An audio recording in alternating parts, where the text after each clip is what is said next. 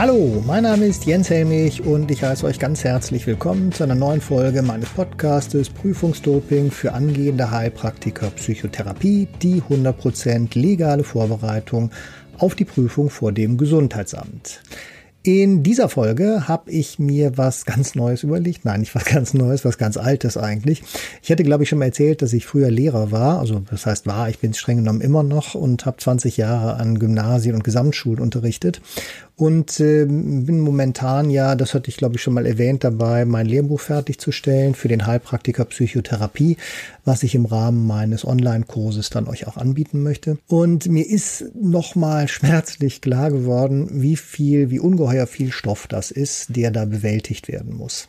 Ich hatte früher schon mal in einem von den Podcasts mal so ein paar Lerntipps gegeben, beziehungsweise ich habe euch auch mal ähm, so Lernmethoden vorgestellt, wie beispielsweise den Gedächtnispalast wo man sozusagen über ein sehr bildhaftes, wenn man darüber verfügt, ein sehr bildhaftes Gedächtnis sozusagen seine, äh, die Informationen, die man aufnehmen will, beziehungsweise die man behalten möchte, dann halt sozusagen abspeichern kann, um dann jederzeit darauf zuzugreifen.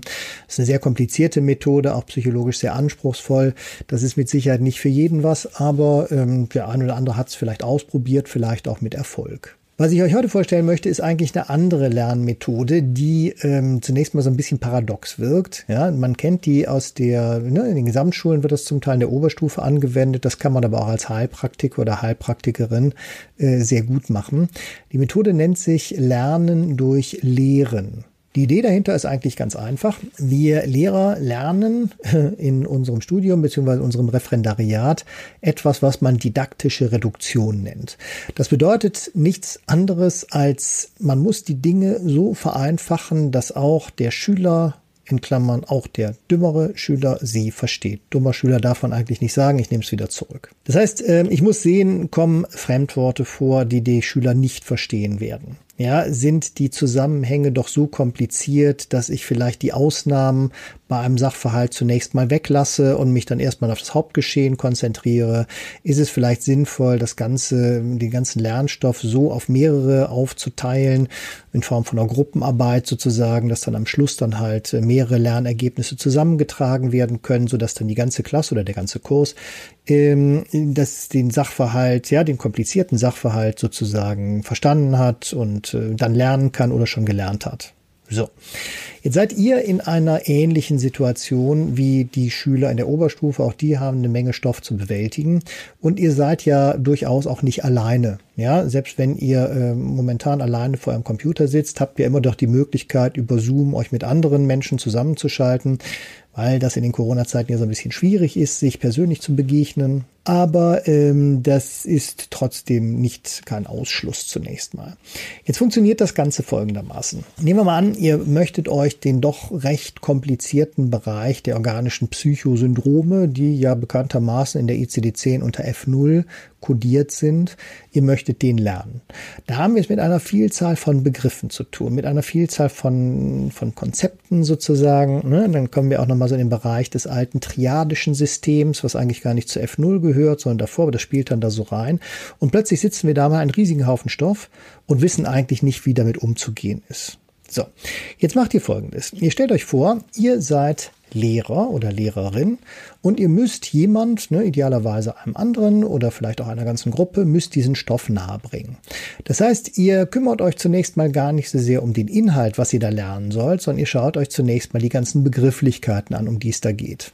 Ja, dann sagt man also beispielsweise organisches Psychosyndrom, organisch, ja, hat also einen körperlichen Bezug. Das heißt, wir haben in irgendeiner Art und Weise es mit einer Mischform aus organischem, also körperlichem Geschehen und psychischem Geschehen zu tun. Gut, da ist ja zum Beispiel schon ein Tafelbild vorstellbar. Zum Beispiel ein Tafelbild, wo äh, sozusagen hier ein Körper steht und da sozusagen eine Seele oder, oder hier ein Gehirn steht und da so etwas nebulös eine Seele.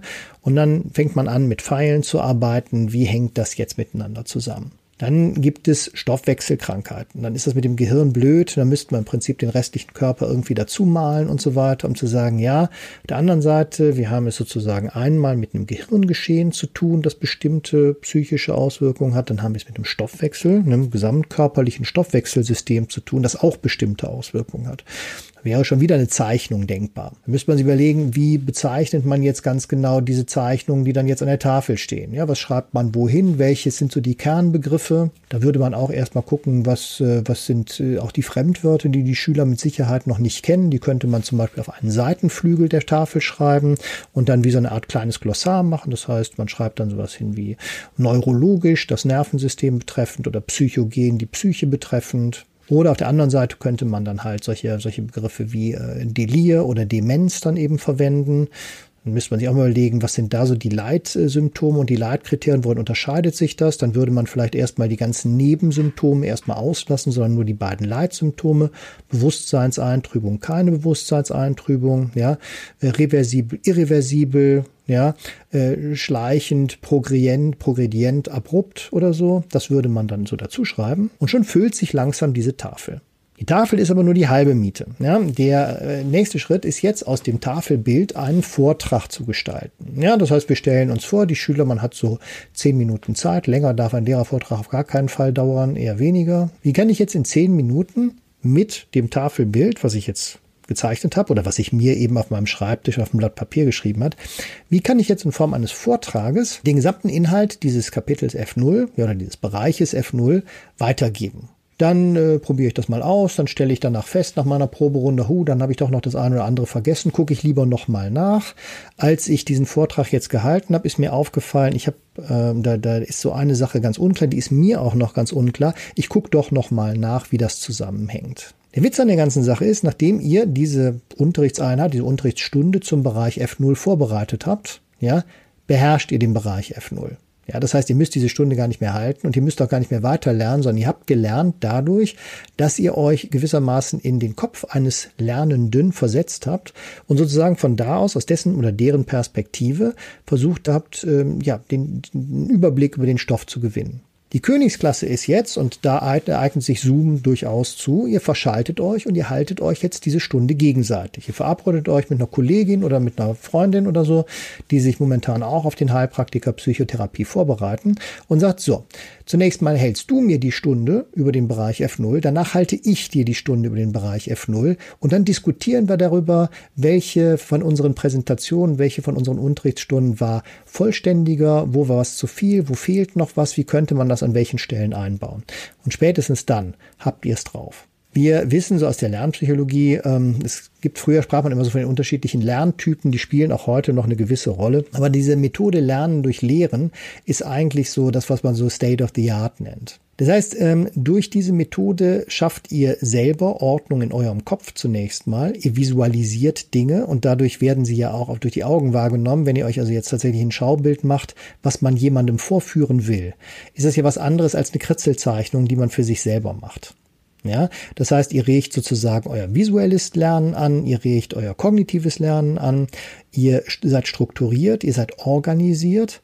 Äh, spätestens, wenn ihr den Vortrag haltet, hört ihr ihn dann auch ja nochmal oder ihr könnt ihn euch auch selber anhören. Ihr könnt euch ja auch vor der Kamera zum Beispiel aufnehmen. Ja, und es gewissermaßen proben. Ne? Falls ihr jetzt niemanden habt, dem ihr das, äh, dem, dem ihr diesen Vortrag halten könnt. Ja. Und schon habt ihr auch die unterschiedlichen Lernkanäle gewissermaßen angesprochen. Ja, und das Ganze ist so eine Art, ja, holistisch klingt immer so großartig, ganzheitlich ist mir auch ein bisschen zu stark, aber so habt ihr auf verschiedenen Lernkanälen, auf verschiedenen Ebenen den Stoff erarbeitet und letzten Endes auch gelernt. Probiert es einfach mal aus, das wäre so mein Lerntipp für diese Woche. Lernen durch Lehren. Und ich komme auch schon zum Ende, weil ich auch noch ganz viel lernen muss und eure Lehrmaterialien beenden muss. Ähm, ich bin Jens Helmich von prüfungsdoping.de. Wenn du etwas kommentieren möchtest, wenn dir noch etwas einfällt zum Thema Lerntechniken, wenn du vielleicht so die Erfahrung teilen möchtest, äh, die du mit dieser Methode gemacht hast, dann schreibt mir eine E-Mail oder kommentiert äh, diesen Podcast und ich würde mich über eure Reaktion freuen. Ich wünsche euch eine schöne Restwoche, seid erfolgreich, lernt schön, ob mit dem Gedächtnispalast oder mit der Methode Lernen durch Lehren und ich hoffe, wir sehen und hören uns nächste Woche wieder. Euer Jens Helmich von prüfungsdoping.de.